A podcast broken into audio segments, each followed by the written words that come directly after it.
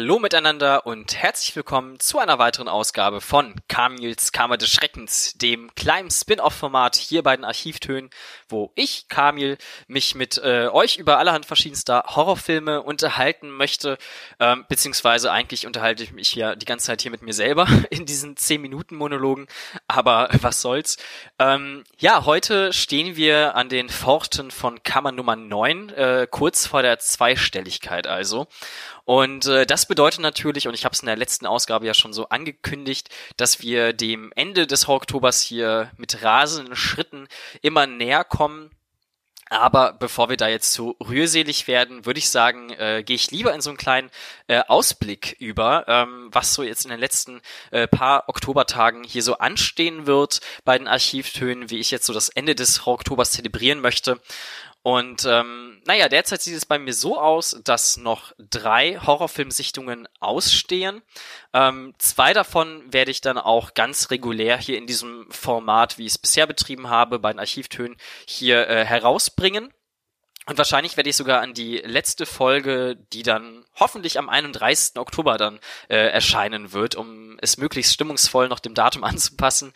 Ähm, ich glaube, in der letzten Folge werde ich vielleicht einfach auch noch so einen kurzen ähm, Rückblick anschließen. Also, also ein bisschen den Horror-Oktober Revue passieren lassen und äh, noch einmal den Schritt zurückwagen sozusagen. Das wird auch nicht lange dauern, aber äh, vielleicht wird die Ausgabe dementsprechend ein wenig länger.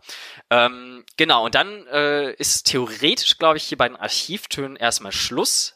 Aber es steht dann ja ein 13. Film noch tatsächlich bei mir an, den ich mir auch für den äh, Halloween-Abend selber aufgespart habe. Da habe ich auch richtig Lust drauf. Und das ist Andrzej äh, Żurawskis äh, Possession. Und auf den freue ich mich schon die ganze Zeit. Den werde ich allerdings nicht hier besprechen, sondern da kann ich das schon ankündigen, denke ich. Äh, ich glaube nicht, dass da noch groß was schiefgehen wird. Ähm, den bespreche ich zusammen mit den Jungs von äh, der Bildnachwirkung, dem Bildnachwirkungspodcast. Und ähm, da freue ich mich sehr drauf. Da steht ein Termin bereits und äh, der wird dann bei Ihnen im Feed erscheinen. Ich werde dann wahrscheinlich aber in der letzten Ausgabe noch, ähm, noch mal drauf verweisen und das entsprechend auch vielleicht in verlinken. Und äh, dann wisst ihr auf jeden Fall Bescheid, wie das demnächst hier bei uns ablaufen wird. Und äh, jetzt haben wir, glaube ich, genug in die Zukunft geblickt. Gehen wir wieder zurück in den Moment nämlich mit dem Film, der für heute ansteht. Und das ist Inside, ein französischer Film aus dem Jahre 2007 äh, von Alexandre Boustillot und Julien Maury. Äh, keine Ahnung, ob ich die richtig ausgesprochen habe, aber das sind zwei äh, Franzosen, die den hier zusammen inszeniert haben. Und da steigen wir doch direkt mal mit dem Inhalt des Films ein. Die Prämisse des Films ist, glaube ich, sehr schnell erklärt. Wir steigen zunächst einmal in eine Art Prolog ein, ähm, bei dem wir Zeugen eines äh, schweren Autounfalls werden müssen, wo unsere Protagonistin Sarah die zu dem Zeitpunkt auch bereits schwanger ist, ihren äh, Lebensgefährten Mathieu verliert. Und ähm, wir springen dann paar Monate nach vorne ähm, Sarah ist zu dem Zeitpunkt bereits hochschwanger, schlägt sich irgendwie alleine durch, so ein bisschen mit der Hilfe ihres Vaters.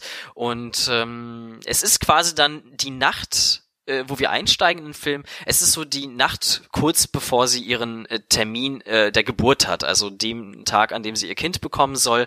Und genau in dieser schicksalshaften Nacht ähm, tritt eine sehr mysteriöse Frau in Erscheinung, die offensichtlich bestens über das Leben von Sarah Bescheid weiß, vor allem um ihre Schwangerschaft weiß, und versucht sich äh, Zutritt in das Haus zu verschaffen.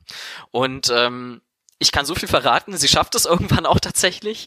Und wie wir erfahren müssen, äh, versucht diese Frau, die auch im gesamten Film nur mit die Frau betitelt wird, ähm, versucht irgendwie an das äh, ungeborene Kind von Sarah zu kommen. Und äh, zwar auf eine höchst brutale, blutige Art und Weise. Und es beginnt dann ein wirklich, ähm, ja, grauenvoller äh, Home Invasion Film. So viel sei an dieser Stelle also mal verraten. Ja, und was will man anderes zum Film sagen, außer, ähm, boah, die sind komplett bekloppt, diese Franzosen. also, ähm, ernsthaft, das ist natürlich wahnsinnig unangenehm. Es gibt, glaube ich, diese äh, Welle an Horrorfilmen äh, aus Frankreich, das ging so, glaube ich, ähm, in den 90er Jahren irgendwann los ähm, und fand dann wahrscheinlich so seinen, seinen Gipfel dann bei Mathieu, der ähm, dann international auch sehr, sehr bekannt wurde. Ähm, und dementsprechend finde ich das, glaube ich, auch ganz gut, dass dann auch so ein Film hier äh, vertreten ist im Horror-Oktober bei mir. Ähm, aber es sind natürlich wirklich Filme, die sich dadurch auszeichnen, dass äh, diese ganz furchtbaren Gewaltakte hier in allen möglichen Details auch äh, gezeigt werden, die Kamera da voll drauf fällt. Und so ist es eben hier auch. Ich glaube, das Bild, das diesen Film am meisten wahrscheinlich zusammenfassen wird und was vielleicht auch so ein bisschen ein Test dafür ist, dass wenn man das jetzt hört, ob man für den Film irgendwie offen genug ist oder nicht. Ähm, das ist das Bild einer Schere, die in den hochschwangeren Bauchnabel einer Frau dann gejagt wird. Ne? Und äh, das kriegt man hier alles zu sehen. Es gibt ja tatsächlich auch die Methode, mit sehr gut gesetzten Schnitten den gleichen Effekt sozusagen zu erzielen und den eigentlichen Gewaltakt auszusparen, sodass die Fantasie des Zuschauers äh, den Rest einfach dann ausfüllt und das wahrscheinlich ähnlich schrecklich ist. Aber ich muss sagen, das Ganze ist hier dann doch so kompetent, sage ich jetzt einfach mal, inszeniert. Es sieht äh, sehr realistisch aus, dass ähm, es sich die Kamera hier auch durchaus erlauben kann, dass sie hier voll drauf fällt. Und der Effekt ist dann einfach wirklich ähm, entsprechend groß. Und ich glaube, in einer gewissen Weise zeigt die Kamera hier auch eine Art von Bewunderung für dieses Handwerk dahinter. Denn wenn dann zum Beispiel irgendwelche Messer- oder eben Scherenattacken stattfinden, dann wird nicht nur dieser Gewaltakt, der Prozess als solcher gezeigt, sondern auch immer das Endergebnis davon. Also die Kamera lauert dann eben dann, wenn zum Beispiel ein Gesicht attackiert wird, immer noch einmal äh, danach im Close-up auf eben dieser Maske, die dann eben auch so ein bisschen danach schreit, zu sagen, ja, seht mich an, äh, wie, wie wirklich furchterregend äh, so eine Maske aussehen kann und wie realistisch das auch aussehen kann. Und ähm, ja, das ist, kann man natürlich gut finden oder nicht, aber ich habe das Gefühl, dass der Film hier einem tatsächlich relativ früh auch klar macht, was für eine Art von Gewalt einem hier auch präsentiert wird. Das heißt, man kann hier eigentlich sehr schnell für sich entscheiden, ob man damit jetzt eben mitschwingen möchte oder nicht. Und ähm, insofern kann ich das auch dann verstehen, dass wenn man wirklich dann auch bis zum bitteren Schluss dann auch bleiben möchte sozusagen, ähm, dass man auch diese Art von Bewunderung irgendwo nachvollziehen kann, weil das ist auch wirklich eben kompetent gemacht. Das trifft es, glaube ich, ganz gut. Es ist eben ein Handwerk, das auch dahinter steckt und ähm, das kann man in einer Form durch eben seinen Abscheu dann auch hier bewundern es gibt im Gegensatz zu diesen wirklich auch hervorragenden Effekten, aber allerdings auch leider einen ähm, ganz, ganz miserablen Effekt, der noch dazu leider immer und immer wieder in diesem Film als Sequenz eingespielt wird. Und das ist ähm, so eine Art virtuelle Kamera, die sich in den Bauch von Sarah begibt und wo wir dann so ein ganz äh, schlechtes CGI-Baby dann sehen müssen. Es ist wahrscheinlich so die Art und Weise des Films, uns dann zu verdeutlichen, ähm, ja, was dann eben auch diesem ungeborenen Baby gerade passiert innerhalb dieser ganzen Terrorakte. Aber also zum einen ähm, hat mich das echt immer wieder aus diesem Film gekickt, weil es geradezu lachhaft aussah. Und zum anderen ist es ja nicht so, dass äh, wir als Zuschauer uns irgendwie auch selbst zusammenreimen könnten, äh, was dann einer Frau, die solch einen hochschwangeren Bauch gerade vor sich herträgt, was dann auch mit dem Kind passieren muss. Also irgendwie hatte ich das Gefühl, dass der äh, Film uns da so ein bisschen für doof verkauft und ähm, man kann sich das eigentlich auch ohne diese dieses schlechte CGI dann dann denken. Aber da bin ich zumindest jetzt bei dem Thema, äh, auf das ich die ganze Zeit auch schon hinaus wollte, nämlich das Thema Schwangerschaften. Lass uns über Schwangerschaften reden. Ähm, nee, ich habe irgendwie schon so die Beobachtung gemacht, dass äh, überproportional viele Horrorfilme sich ähm, dieses Themas irgendwie annehmen.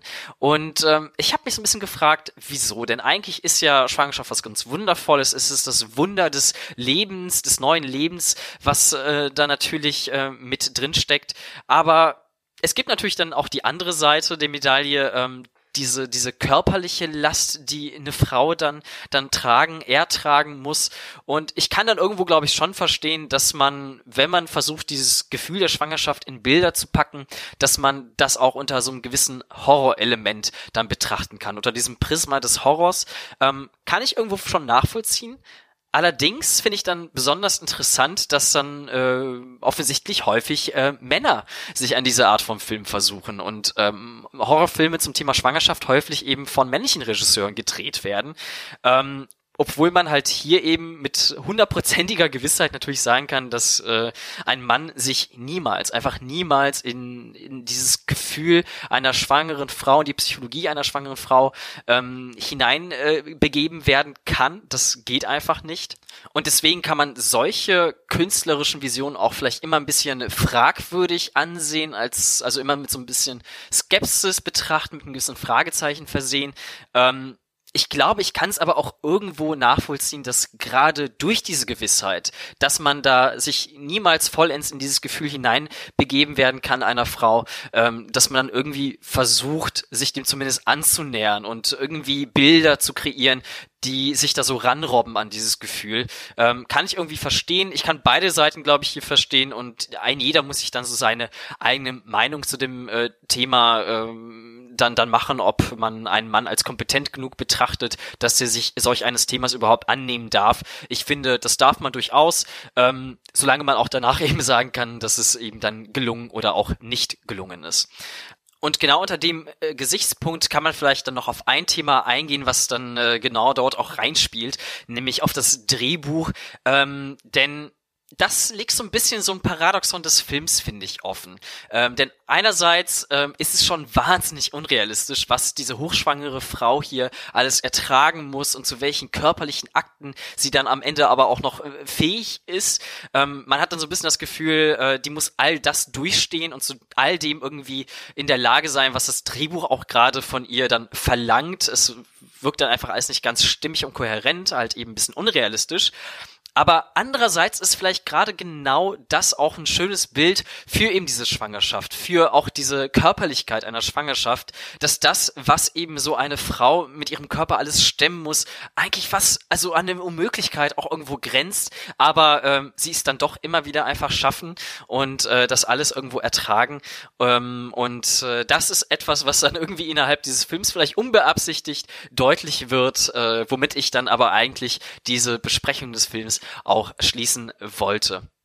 Also, was bleibt zu sagen? Ähm, es ist irgendwo, wenn man diese Gewalt des Films ertragen kann, ähm, durchaus lohnenswert, würde ich sagen. Er ist sehr effektvoll, er hat ein wundervolles Handwerk, das er hier präsentiert, also wundervoll abscheulich natürlich.